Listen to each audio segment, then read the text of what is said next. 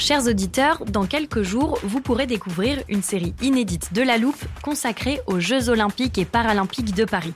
À trois mois de la cérémonie d'ouverture, on s'est demandé comment réussir ces JO. Les transports sont-ils prêts à affronter les milliers de touristes? Le dispositif de sécurité est-il suffisant? L'enthousiasme sera-t-il finalement au rendez-vous? Pour répondre, on plonge durant cinq épisodes dans les archives des éditions précédentes, accompagnés des journalistes de l'Express. C'est à retrouver à partir du 13 mai sur toutes les plateformes d'écoute.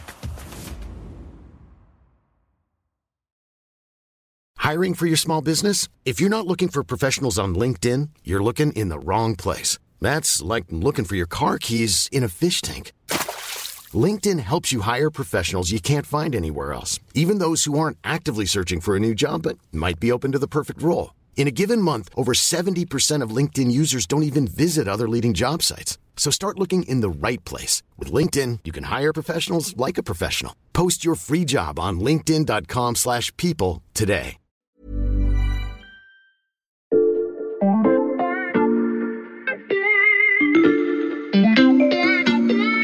Salut, c'est Xavier Yvon. Nous sommes le lundi 22 novembre 2021. Bienvenue dans La Loupe, le podcast quotidien de l'Express. Allez, venez, on va écouter l'info de plus près. Le diagnostic exact est toujours pas posé et en attendant, euh, eh ben, le patient souffre. Moi, je dirais qu'il souffre euh, d'une maladie chronique due à la dénutrition, à la carence. Il est carencé. Et le patient, c'est l'hôpital. Ce pronostic est signé Karine Lacombe. Elle sait de quoi elle parle. Elle est chef du service des maladies infectieuses à l'hôpital Saint-Antoine à Paris. Au chevet de ce patient qui reçoit beaucoup de visites depuis la crise du Covid, il y a les prétendants à l'Élysée et ils ont des idées pour euh, le soigner. Je vous lis leurs ordonnances, si j'arrive à déchiffrer leur écriture. Alors, Michel Barnier, engager un grand plan de recrutement, de formation et d'investissement pour nos hôpitaux publics. Éric Zemmour, faire à nouveau confiance aux médecins et au personnel soignant. Et Jean-Luc Mélenchon, partir des besoins de soins et s'organiser pour soigner tout le monde. Euh, ces visiteurs font partie des huit candidats qui ont répondu à la proposition de l'Express de formuler leur solution pour euh, guérir l'hôpital. Nous, à la loupe, on ne se présente à aucune élection, ça nous confère une grande liberté, et on a décidé d'en profiter pour consacrer un épisode à ce sujet qui nous concerne tous. On a le sentiment qu'il n'y a pas une réflexion globale sur ce qu'on voudrait que soit l'hôpital de demain. Comment guérir ce patient et construire l'hôpital de demain? C'est la question qu'on passe à la loupe aujourd'hui. J'accueille en studio Stéphanie Benz, euh, journaliste santé à l'Express. Salut Stéphanie. Salut. Tu me confirmes, tu n'es pas candidate à l'Élysée? Ah oui, je te confirme, oui. D'accord, donc tu es parfaitement habilité à dresser notre feuille de route pour euh, sauver l'hôpital public. On va parler du modèle à construire pour l'avenir, mais d'abord Stéphanie, j'ai une question. On a entendu quelques-unes des propositions des candidats à la présidentielle pour l'hôpital. Les autres sont à retrouver dans euh, le numéro de l'Express en kiosque cette semaine ou sur notre site internet. En tant que spécialiste santé, Stéphanie, comment toi tu analyses ces propositions? Bah écoute, en fait, ils sont assez attendus finalement parce que à gauche, euh, ils sont tous pour euh, plus de moyens, en gros. À droite, pour plus de moyens et moins d'administration. En réalité, il faudrait tout ça et certainement plus encore pour réellement euh, améliorer le fonctionnement de l'hôpital, mais aussi du système de santé. Toutes ces questions-là sont extrêmement compliquées, extrêmement politiques et explosives. Et malheureusement, on voit que pour l'instant, personne n'en parle. Bon, nous, on ne va mettre aucun sujet sous le tapis. Euh, on commence, Stéphanie, avec une carence profonde et particulièrement spectaculaire, c'est celle du personnel hospitalier. Oui, exactement. C'est euh, vraiment quelque chose euh, qui existait depuis assez longtemps, mais qui finalement a pris une, ampleur vraiment importante avec euh, la crise sanitaire. Dans notre dossier, on a pris l'exemple euh, du service de neurologie de l'hôpital Bichat, qui est euh, un des services de pointe pour la prise en charge de l'AVC en région parisienne. Et il se trouve que dans ce service, ils ont perdu 18 infirmières sur 24. Ils ont fermé 6 lits de soins intensifs sur 10 et leurs 18 lits d'hospitalisation. Donc autant te dire que le chef de service que j'ai eu au téléphone est vraiment très malheureux de cette situation parce qu'à chaque fois que les pompiers appellent ou très régulièrement, il est obligé de refuser des patients. Mais lui refuse des patients, mais ses collègues qui sont dans des unités similaires ailleurs dans Paris doivent aussi refuser des patients parce que à eux aussi, il manque des personnels. Et donc ça veut dire qu'aujourd'hui, les patients qui sont euh, atteints d'un AVC euh, vont se retrouver aux urgences, vont pas forcément avoir les traitements adéquats euh, dans les temps, puisqu'on sait qu'il faut un, un, temps très limité pour, pour pouvoir intervenir. Et même s'ils les ont, ils n'iront pas dans des unités spécialisées spécialisés, ils vont se retrouver en médecine, en chirurgie, alors que la prise en charge d'un patient AVC demande vraiment des soins spécifiques pour éviter les complications. Tu l'as dit Stéphanie, euh, la crise du Covid a aggravé le problème. Euh, c'est un peu comme si on avait demandé à un patient de courir un marathon malgré ses carences. Oui, tout à fait. En fait, les... Aujourd'hui, on voit bien que les infirmiers sont vraiment pris dans un, une espèce de cercle vicieux parce qu'ils ont des conditions de travail difficiles. Comme les conditions de travail sont difficiles, bah, ils restent pas, et moins ils restent, plus les conditions de travail de ceux qui restent euh, deviennent compliquées. Donc, euh, les, tous les problèmes qu'il dénonçait depuis des années s'accentuent, à savoir euh, les absences non remplacées, les rappels sur congé, la frustration liée au travail de nuit, euh, dont les, heures sup sont quand même payées un euro supplémentaire de l'heure. Il faut le hmm. savoir, c'est juste ridicule. Donc tout ça mis bout à bout fait que les, soignants euh, aujourd'hui sont nombreux, 40% d'après l'ordre des infirmiers, sont nombreux à envisager de, changer de métier, ce qui ne va faire qu'aggraver la situation pour ceux qui sont encore en poste. Oui, c'est un cercle vicieux. Ça, c'est pour le, diagnostic. Est-ce qu'il y a une piste de traitement euh, Comment on fait pour renforcer l'attractivité de ces métiers? Alors, le premier élément de diagnostic dont on est sûr, c'est que effectivement, on ne changera pas la donne sans améliorer les conditions de travail à l'hôpital. La première chose, c'est euh, d'entendre en fait ce que disent les soignants aujourd'hui. Donc, ils ont été partiellement entendus sur leurs revendications salariales, mais il y a encore euh, des points qui peuvent être améliorés. Donc, notamment les primes pour le travail de nuit dont, dont on parlait à l'instant, le fait d'avoir euh, plus de responsabilités, de pouvoir évoluer, que ces évolutions soient reconnues en termes salariaux. On sait bien que tout ça ne suffira pas parce que de toute façon, il manque de candidats. Et donc, il faudra aussi augmenter les places en école infirmière. Ça, c'est pour les infirmiers et pour les médecins? Alors, pour les médecins, la, situation effectivement est un petit peu différente. Euh, Aujourd'hui, on voit qu'il y a beaucoup de médecins qui partent, soit qui partent dans, travailler dans le privé, donc dans les cliniques où ils sont beaucoup mieux payés, où ils n'ont pas de garde, ou alors qui quittent leur poste à l'hôpital pour revenir travailler à l'hôpital en tant qu'intérimaire, où ils sont euh, beaucoup, beaucoup mieux payés que dans leur poste de praticien hospitalier euh, sous contrat. Il y a deux en fait euh, défis devant les, prochains politiques, c'est de réussir à mettre un terme à cette pratique euh, d'intérim hospitalier sans totalement désorganiser l'hôpital, ce qui mm. va être très très compliqué. Olivier Véran vient d'essayer et puis il a renoncé. Et puis l'autre chantier encore plus compliqué, ça va être euh, de remettre à plat les rémunérations des praticiens hospitaliers d'un côté et des médecins qui exercent en clinique de savoir exactement combien sont payés les uns et les autres pour des tâches finalement assez équivalentes, à quelles contraintes ils sont exposés en termes de garde, de, voilà, de conditions de travail et après de renégocier ces rémunérations à la fois avec le public et à la fois avec le privé. Euh, donc autant dire que c'est pas gagné. Ça va pas être facile. Et pour redonner du sens euh, au travail des médecins de l'hôpital public, il y a aussi un établissement qui innove, et ça tombe bien, l'express est rendu. Euh, bonjour Alexandra Saviana. Salut Xavier.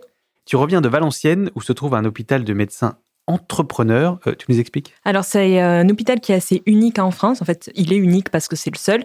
Depuis 2009, euh, le CHR de Valenciennes a décidé de donner le pouvoir à ses médecins plus qu'à l'administratif. Donc, c'est-à-dire qu'au lieu d'avoir le directeur de l'hôpital et euh, les cadres administratifs qui prennent toutes les décisions, ce sont des euh, médecins réunis en 14 pôles qui euh, sont un peu les chefs de leur grosse PME parce que leurs services font dans les 600 personnes. Ils prennent les décisions de recrutement, les décisions de projet. Ils décident de faire des business plans pour des projets qui sont tous inférieurs à 70 000 euros parce que dans le cas contraire, ils doivent être validés par la direction de l'hôpital. Mais sinon, ils ont une marge de manœuvre qui est assez énorme et ça leur permet d'être directement en contact avec euh, chaque aspect du soin. J'ai une petite question subsidiaire. Euh, on entend souvent les médecins se plaindre justement d'avoir trop de travail administratif. Comment là, ils acceptent d'avoir ce poste et ses responsabilités? Alors là, justement, c'est parce que ce sont des médecins qui en ont envie. En fait, tous les médecins de l'hôpital ne sont pas tous des chefs de pôle. Il y a 14 pôles et euh, il y a parfois des médecins qui, euh, qui en gèrent plusieurs. Par exemple, j'ai parlé à un médecin qui gère trois pôles à lui tout seul. Et donc, euh, c'est clairement un praticien qui a décidé de consacrer 80 à 90% de sa charge de travail à l'administratif. Et à côté, il fait quelques gardes, mais c'est un choix personnel. Mais est-ce que cette organisation unique remédie, au moins en partie, au mal-être et à la crise de recrutement que nous a décrit Et particulièrement depuis la crise du Covid-19 Alors, en partie, effectivement, c'est bien le mot, parce que par exemple, pendant la, la crise du Covid-19, dès les premiers instants, ils m'ont raconté que euh, les médecins se sont rendus compte euh, qu'en Italie, il y avait des choses qui se passaient, que la situation devenait compliquée, et ils ont eux-mêmes décidé, avant tout le monde en France, de mettre en place hein, des systèmes d'urgence bien particuliers pour séparer les malades du Covid et les autres. Donc, indéniablement, il y a des avantages pour réagir plus vite, pour être plus réactif, pour s'adapter davantage à la situation, en somme. Mais après, il n'échappe pas aux inconvénients traditionnels des autres hôpitaux, avec par exemple certains paramédicaux qui fuient les services parce que la situation est toujours compliquée, que le travail est pénible.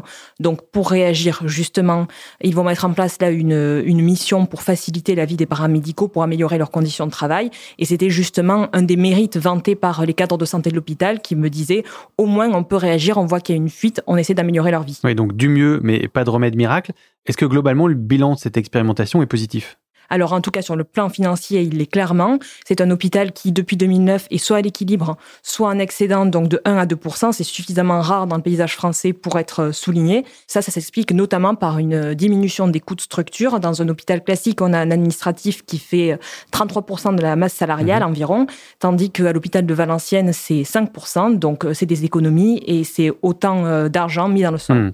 Un système qui permet donc à la fois de mieux inclure les médecins dans le fonctionnement de l'hôpital et de réduire les coups. Euh, on note l'idée pour notre hôpital du futur. Et Alexandra, tu m'as offert une parfaite transition vers le nerf de la guerre, l'argent.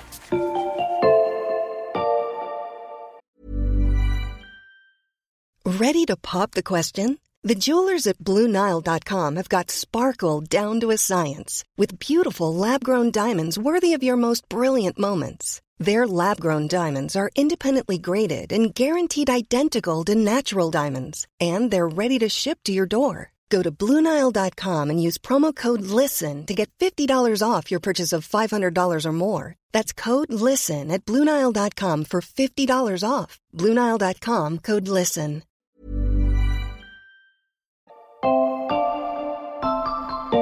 La santé n'a pas de prix.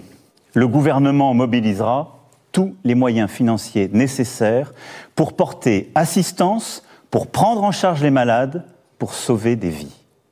Quoi qu'il en coûte. La santé n'a pas de prix, nous disait Emmanuel Macron au début de la crise du Covid-19, mais la santé a un coût. Euh, Stéphanie, tu bouges pas pour nous aider dans cette partie de l'épisode. Je vais aller chercher Philippine Robert parce qu'elle est au service économie de l'Express et c'est juste à côté du studio.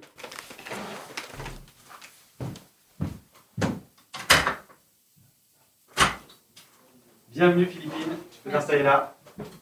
Je te redis bonjour Philippine pour la forme. Bonjour Xavier. Comme pour les moyens humains, on va commencer par euh, poser le diagnostic. Combien coûte l'hôpital en France? Alors on frôle les 100 milliards d'euros mais on n'y est pas encore. Euh, en 2022, selon le projet de loi de financement de la sécurité sociale, euh, les dépenses pour l'hôpital devraient atteindre les 95 milliards d'euros. Donc c'est un budget euh, en hausse qui a été dopé par euh, les milliards du Ségur de la santé. Donc avec le Ségur de la santé, l'idée c'était de donner plus de moyens aux hôpitaux. Après euh, la première vague de Covid, le gouvernement a entendu les, demandes des hospitaliers et a mis effectivement énormément d'argent sur la table et a lancé un certain nombre de réformes. Mais aujourd'hui, on se rend compte que dans les établissements de soins, les médecins, les soignants sont toujours, ou en tout cas disent qu'ils sont toujours sous pression de la part des directeurs d'hôpitaux pour euh, continuer à faire des économies. Mais est-ce que ça veut dire qu'il faut euh, augmenter le budget de l'hôpital? Alors oui, les soignants réclament que les budgets suivent au moins l'évolution des besoins de soins de la population, qui sont en hausse de 3 à 4% par an. Mais le gros problème qui se pose, euh, comme toujours, c'est où trouver l'argent. En France, on est, les caisses ne sont pas pleines. c'est aussi un des pays où les dépenses hospitalières sont déjà les, les plus élevées, à plus de 4% du PIB. Donc voilà, aujourd'hui, les mesures, par exemple, du Ségur ont été financées à crédit, en faisant du déficit.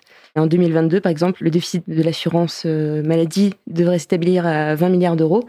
Donc, euh, il paraît difficile de continuer à augmenter les dépenses sans autre mesure derrière. Donc, quelles sont les pistes de remède à plus long terme? Une des pistes est de trouver des ressources, donc par exemple augmenter la CSG ou les cotisations sociales, mais les marges de manœuvre sont quand même euh, assez étroites entre le ras-le-bol fiscal des contribuables et les problèmes que ça peut poser en termes de compétitivité pour les entreprises françaises.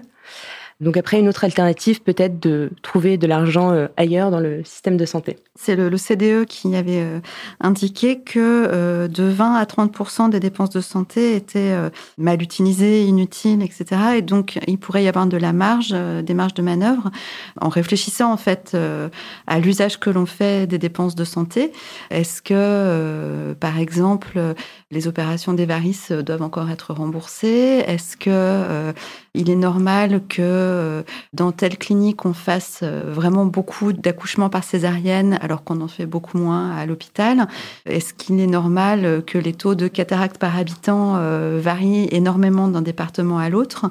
C'est toutes ces questions-là qu'il faudrait pouvoir se poser. C'est des questions qui sont, pareil, extrêmement compliquées parce que à, chaque fois qu'on pose une question, on touche à une rente ou à un monopole ou euh, à l'activité d'un professionnel de santé. Et donc, euh, chaque question qu'on pose est euh, une question explosive et, donc les politiques euh, évitent soigneusement d'ouvrir ce dossier-là, mais si on voulait trouver vraiment des marges de manœuvre dans le système de santé, c'est là qu'il faudrait chercher. Hmm. Mais il y a une autre euh, pathologie bien ancrée et à laquelle il faudrait s'atteler sur euh, le plan des finances, Stéphanie, c'est la tarification à l'activité. Bah, la tarification à l'activité, en fait, elle participe du constat que je viens de t'expliquer, parce qu'effectivement, quand tu es professionnel de santé, c'est un peu humain d'en faire plus pour gagner plus. C'est une espèce de roue du hamster, en fait. Plus les hospitaliers font des actes, plus ça va coûter cher, donc plus les dépenses vont augmenter, donc plus le gouvernement va dire « Ouh là là, ça dérape », et donc va chercher à faire des économies en réduisant les moyens qu'il accorde à l'hôpital. Et donc en baissant les tarifs auxquels ils payent les hospitaliers. Donc les hospitaliers disent ah, Mais on est moins payés, donc il faut qu'on en fasse plus hmm. ». Donc oui, effectivement, euh, il faudrait vraiment aller plus loin que ce qui a été fait jusqu'ici dans le, la réflexion sur euh, le mode de financement des hôpitaux. Je comprends la logique de la roue de hamster, juste euh, je croyais que les médecins hospitaliers étaient payés en salaire. Donc, est-ce que faire plus d'actes, ça leur apporte plus d'argent à la fin du mois? Alors effectivement, tu as raison, ça va rien changer à leur rémunération. Par contre, les médecins hospitaliers ont des directeurs et les directeurs n'allouent euh, les budgets aux différents euh, services euh, dans l'hôpital que en fonction de l'activité. Et donc ils sont poussés à en faire plus s'ils veulent garder leurs moyens, augmenter la taille de leurs services. Donc ce système se joue aussi à l'hôpital. Hmm. Donc ce système de tarification à l'acte, il y a plusieurs candidats à la présidentielle qui proposent de le supprimer, donc ça va venir assez vite sur euh, la table pendant la campagne électorale. Philippine, tu nous parlais d'un grand ménage dans les dépenses de santé. Est-ce qu'il y a d'autres endroits que l'on peut imaginer nettoyer pour faire des économies, sans évidemment altérer les conditions de travail des, soignants dans euh, l'hôpital du futur? Alors oui, il y a l'idée de grande sécu qui a été relancée par le ministre de la Santé, euh, Olivier Véran, parce qu'aujourd'hui la France a une particularité, c'est le dernier pays à avoir un, un copaiement euh, assurance maladie complémentaire pour les mêmes soins. C'est-à-dire que pour une même euh, intervention, euh, il va y avoir à la fois la sécurité sociale et les mutuelles qui vont prendre en charge, ce qui coûte cher. À la PHP, par exemple, cela oblige l'hôpital à employer 1000 agents pour la facturation et euh, ça provoque également des millions d'euros d'impayés. Et dans le cadre d'une grande sécu, ça changerait quoi? Alors en fait, ça veut dire que le, ça serait l'assurance maladie qui prendra en charge toutes les dépenses hospitalières, par exemple. Alors peut-être pas les chambres particulières, les chambres individuelles, mais sinon l'intégralité des dépenses euh, serait financée par l'assurance maladie. Les complémentaires n'interviendraient plus, ce qui faciliterait énormément la vie des hôpitaux et euh, qui éviterait aussi des impayés et qui permettrait aussi à tout le monde d'être bien couvert, parce qu'aujourd'hui les gens qui n'ont pas d'assurance complémentaire peuvent se retrouver avec des restes à charge très importants quand ils vont à l'hôpital. Sinon, il y a une autre piste, c'est plus de coopération entre le public et le privé. Ça se fait déjà dans certaines villes. À Arles, par exemple, toute l'activité de chirurgie de la clinique se fait maintenant sur le plateau technique de l'hôpital, ce qui permet de mutualiser euh, les anesthésistes, euh, les infirmiers.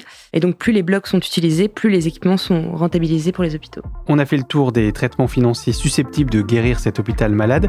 Euh, Stéphanie Philippine, je vous propose maintenant de vous projeter dans un futur un peu plus lointain. Bienvenue aux urgences. Protocole de soins activé.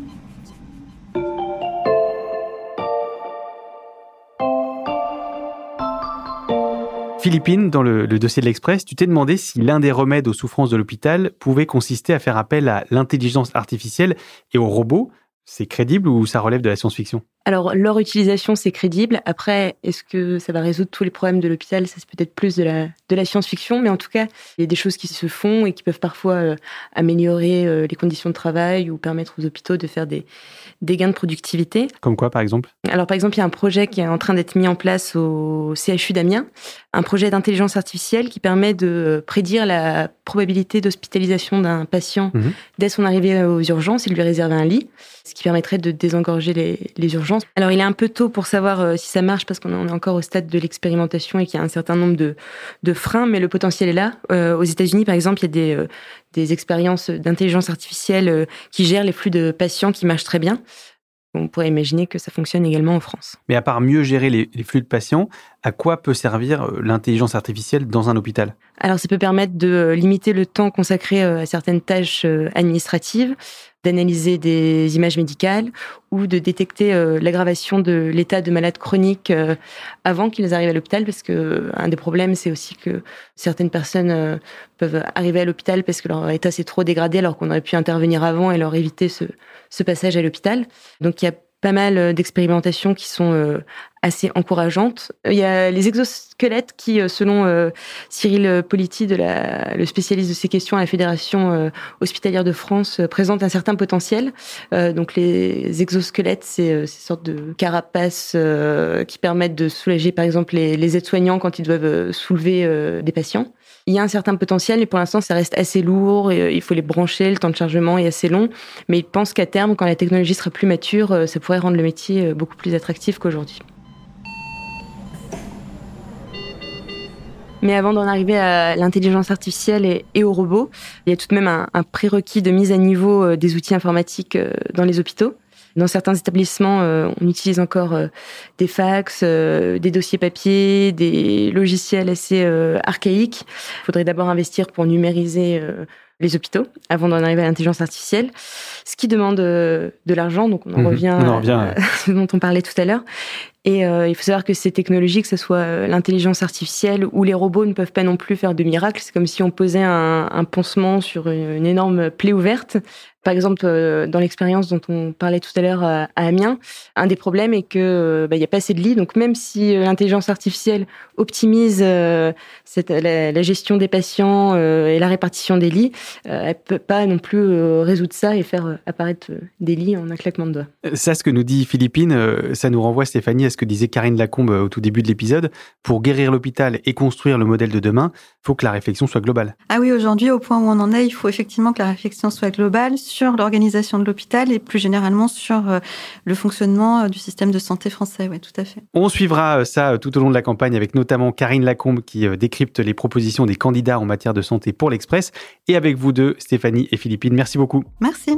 Merci. Stéphanie Benz et Philippine Robert, on peut retrouver tous vos articles sur le site internet de l'Express. Je rappelle que le premier mois d'abonnement numérique est gratuit. Euh, Si cet épisode vous a plu, je vous rappelle aussi que vous pouvez vous abonner sur votre plateforme d'écoute préférée, Castbox, Podcast Addict ou Apple Podcast par exemple. N'hésitez pas à nous laisser des commentaires ou à nous écrire. L'adresse c'est toujours la même, la loupe at l'express.fr. Cet épisode a été fabriqué avec Charlotte Barris, Louis Coutel, Margot Lanuzel, Mathias Pengili et Lison Verrier. Retrouvez-nous demain pour passer un nouveau sujet à la loupe.